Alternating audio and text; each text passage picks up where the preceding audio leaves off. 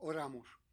Háblanos, Padre, en lo íntimo de nuestro ser y capacítanos para responderte en Cristo Jesús. Amén. Comenzamos de nuevo nuestra trayectoria acerca de las preguntas en el catecismo. Antes de, la semana de Navidad y durante varias semanas, ustedes estuvieron escuchando sobre el bautismo, el significado del mismo, la razón de ser de él y por qué lo practicamos. Y de hecho es interesante que hoy celebramos el bautismo del Señor, el día en que el Señor fue bautizado. Y muchas veces surge la pregunta, ¿necesitaba Jesús ser bautizado? No, definitivamente no. Entonces, ¿cuál es la razón de haber sido bautizado? Muy sencillo, enseñar el ejemplo y la obediencia a cada uno de nosotros. La semana pasada ustedes celebraron el sacramento de la comunión y participaron en la comunión aquí en la iglesia. Marta y yo participamos en otra congregación, en otro lugar. Y miles y millones de creyentes alrededor del mundo participaron en otras congregaciones. El sacramento o los sacramentos, los dos sacramentos que la iglesia reconoce, bautismo y santa cena, no son propiedad de ninguna iglesia. Son el regalo de Dios a su pueblo. Y durante las próximas semanas vamos a estar escuchando y viendo de cerca el sacramento de la Santa Cena. Veremos en algún momento que hay mucha similitud entre bautismo y comunión. Y también veremos que hay mucha diferencia. No sé a ustedes, pero a mí me llama la atención de manera extraordinaria. Jesús no escribió nada y cuando digo nada, nada, todo lo que aparece que Jesús escribió fue en la arena. ¿Eh? ¿Recuerdan? No hay nada que pueda testificar que Jesús escribió. Jesús no dejó ningún hospital con su nombre, o ninguna escuela, o ningún partido, o ninguna carretera, o ninguna institución. No viajó. No viajó muy lejos. Estuvo muy cerca. Todas las grandes personalidades y la gran mayoría de los seres humanos que les gusta ser recordados escriben algo, contribuyen en un edificio, fundan algo viajan extensamente para entonces ser recordados. Nada de eso lo hizo Jesús. Sin embargo, nos dice en el sacramento de la comunión, hagan esto en memoria mía. Y es interesantísimo para mí que Jesús, tomando el pan y el vino. Dos elementos cotidianos. Y a mí me encanta usar esa parte. Dos elementos cotidianos los convierte en dos elementos extraordinarios. Pero ¿cómo lo hace? Lo hace de una manera muy sencilla, de una manera muy simple. Jesús aprovecha muy fácil los símbolos. De hecho, Jesús enseña con símbolos. La entrada triunfal de Jesús, el domingo de Ramos, el domingo de Palma. Detrás de él hay una carga de símbolos. Y él usa todos y cada uno de los símbolos para hablarle al pueblo.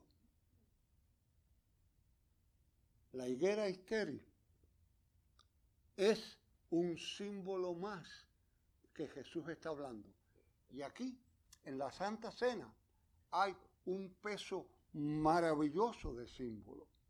Lo que está Jesús celebrando no es algo nuevo. Lo que está Jesús celebrando no es algo que él quiere inventar. Es la celebración de la Pascua. Es la celebración de la Pascua del pueblo hebreo. Era una celebración. ¿Y qué pasaba en la Pascua? En la Pascua era la celebración de la liberación. Era la liberación del pueblo de Dios. Y hay otro símbolo que aparece muy cargado en la Santa Cena. Y es en lo que se servía en la mesa, se servía un cordero, el cordero pascual. Y en alguna otra ocasión pudiéramos empezar a discutir cuántos miles y miles y miles de corderos eran sacrificados para la cena pascual. Y el cordero significaba sencillamente que con la muerte de él, con el sacrificio de él, pagaba los pecados de X o Y persona. Jesús toma el pan, lo bendice, da gracias como nosotros hacemos. Y es interesante notar esto. En la Santa Cena es determinante seguir las instrucciones. Yo no sé si a ustedes les pasa como me pasa a mí. A mí me cuesta mucho trabajo seguir instrucciones cuando compro algo. Y creo que yo puedo hacerlo por mi cuenta y al fin termino todo enredado. La realidad es que las instrucciones de la Santa Cena son claras, son determinantes, no son para que nosotros inventemos. Hay muchas maneras de celebrar la Santa Cena, créanmela. Hay muchísimas. Pero el contenido tiene que ser el mismo. Hay gente que vienen de rodillas al frente para tomar la comunión. ¿Ok? Hay gente que toman de pie. Hay la vieja tradición, la semana pasada Marta y yo participamos de ella, de los ancianos van a los asientos y sirven a la congregación. Hay congregaciones que, como la nuestra en estos momentos, vienen al frente hay otras que parten el pedazo del pan y lo mojan en la copa. Había una congregación en Puerto Rico que por muchos años, el jueves santo, ponía dos mesas gigantes dentro de su templo y servía una cena. Y a la orilla de la mesa servían la comunión. Pueden haber muchas razones, pueden haber muchas formas. Hay unas que toman el pan primero y después esperan, otras lo toman juntos. Hay infinidad, pero la instrucción es bien clara. La instrucción no puede ser alterada. Jesús tomó el pan y lo partió. Quiere decir que el pan es elemento determinante. Y digo, este es mi cuerpo. Está diciendo que el Cordero Pascual es Él. Toma la copa, la bendice y la ofrece. Esta es mi sangre.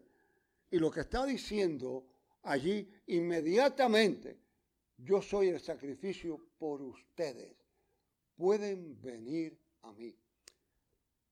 La Pascua o el Passover en el pueblo hebreo no es ninguna otra cosa que la fiesta de la liberación. La Santa Cena es un sacramento del Nuevo Testamento y es un sacramento abierto. En una congregación como la nuestra, donde la mesa es abierta, se le permite a cada persona hacer su examen de conciencia. Nadie debe juzgarlo usted. Usted debe juzgarse interiormente. En la cena del Señor se ofrece la maravillosa oportunidad de comenzar de nuevo, de borrar nuestra existencia, de cambiar nuestro camino. Abraham Lincoln, quien sí escribió, y escribió mucho, y quizás algunas de las más hermosas oraciones personales fueron escritas por Abraham Lincoln. Encontró mucha crítica cuando algunos de sus enemigos políticos él se les acercó y los trajo a su lado y algunos de sus compañeros lo atacaron y misericordiamente. ¿Cómo puedes tratar a tus enemigos de esa manera? ¿Cómo puedes tratarlo de esa forma? Son tus enemigos. Y Lincoln generalmente contestaba, yo creo que tienes toda la razón.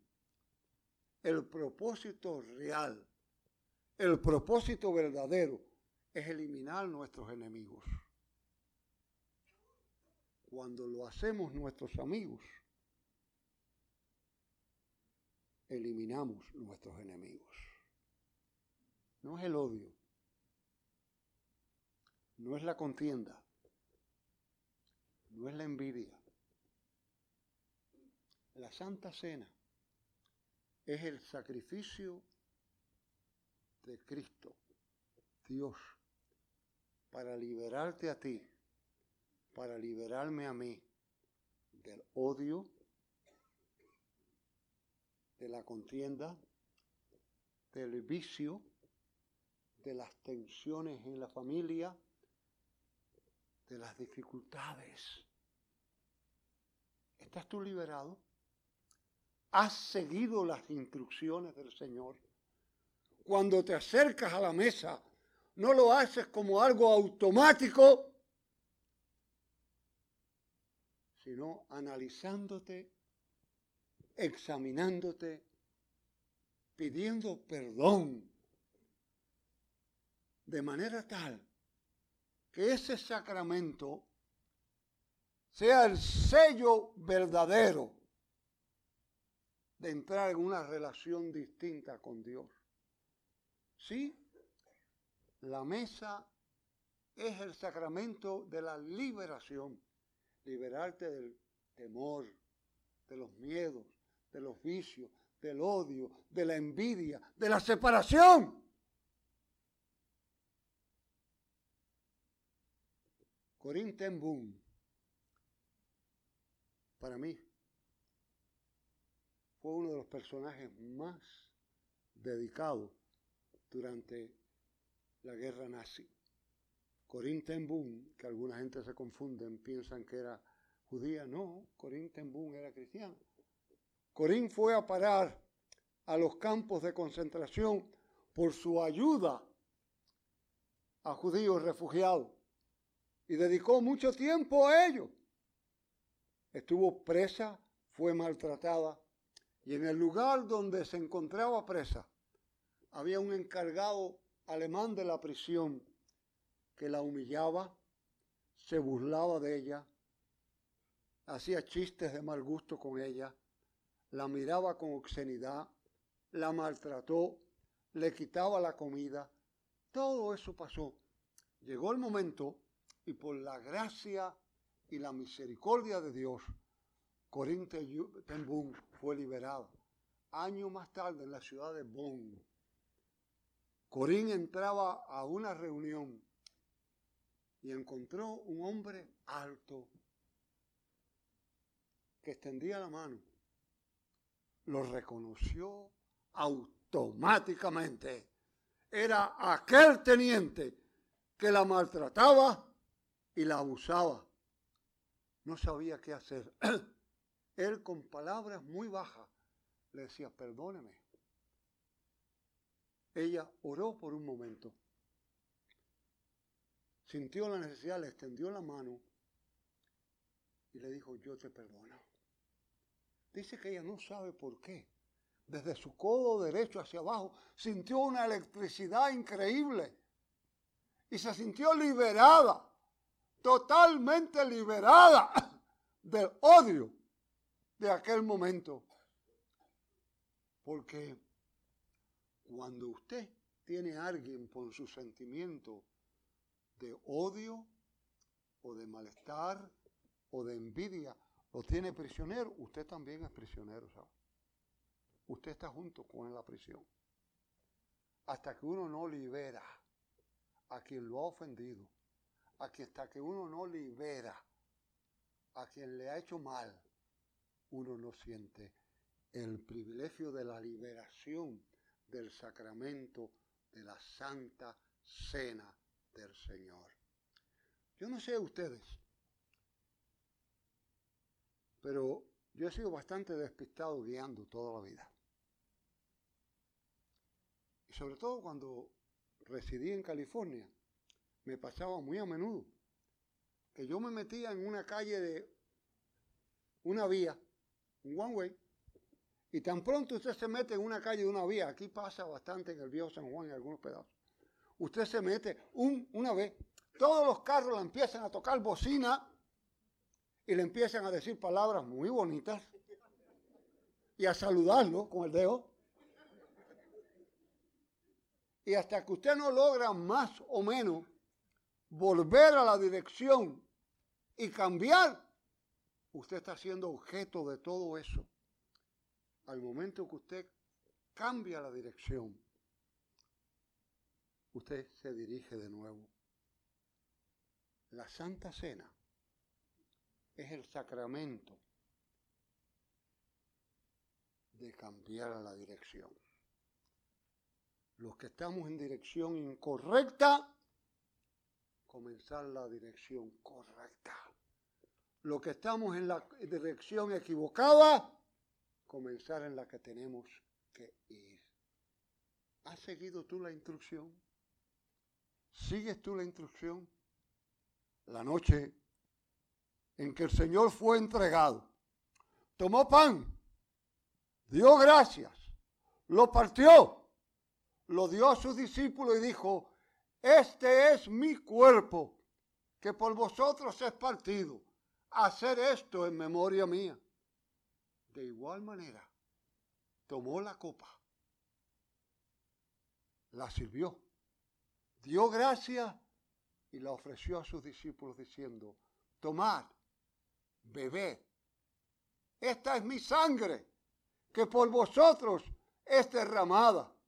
Hacer esto en memoria mía.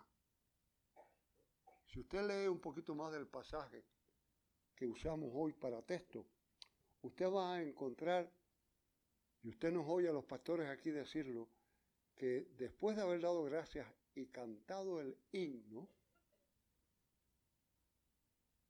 se, marcharon. ¿Qué pasó allí? Parte de la celebración de la Pascua era los cánticos del Jalé. Para los hebreos el Jalé era importantísimo.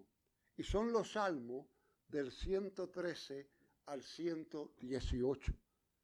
En la ceremonia de la Pascua, ellos leían los salmos 113 al 118. Yo le invito a que los lean, que son salmos de alabanza. E inmediatamente después dice que se cantaba el gran jalé, jalé, el mayor de todo. Y es el Salmo 136. Y se fueron al monte de los olivos. Y cuando fueron al monte de los olivos, lo que muchos podían pensar, que el enfrentarse a la cruz era la derrota, para Jesús era la victoria, porque era la liberación tuya y mía. ¿Has seguido tú las instrucciones? ¿Has cambiado la dirección? ¿Has liberado a alguien? ¿Has convertido a algún enemigo en amigo? La mesa del Señor es la instrucción perfecta que tenemos que seguir. Así nos ayude Dios. Amén. Padre, gracias por tu palabra, por tu presencia, por tu dirección. Encomendamos nuestras vidas a tu mano poderosa en Cristo Jesús. Amén.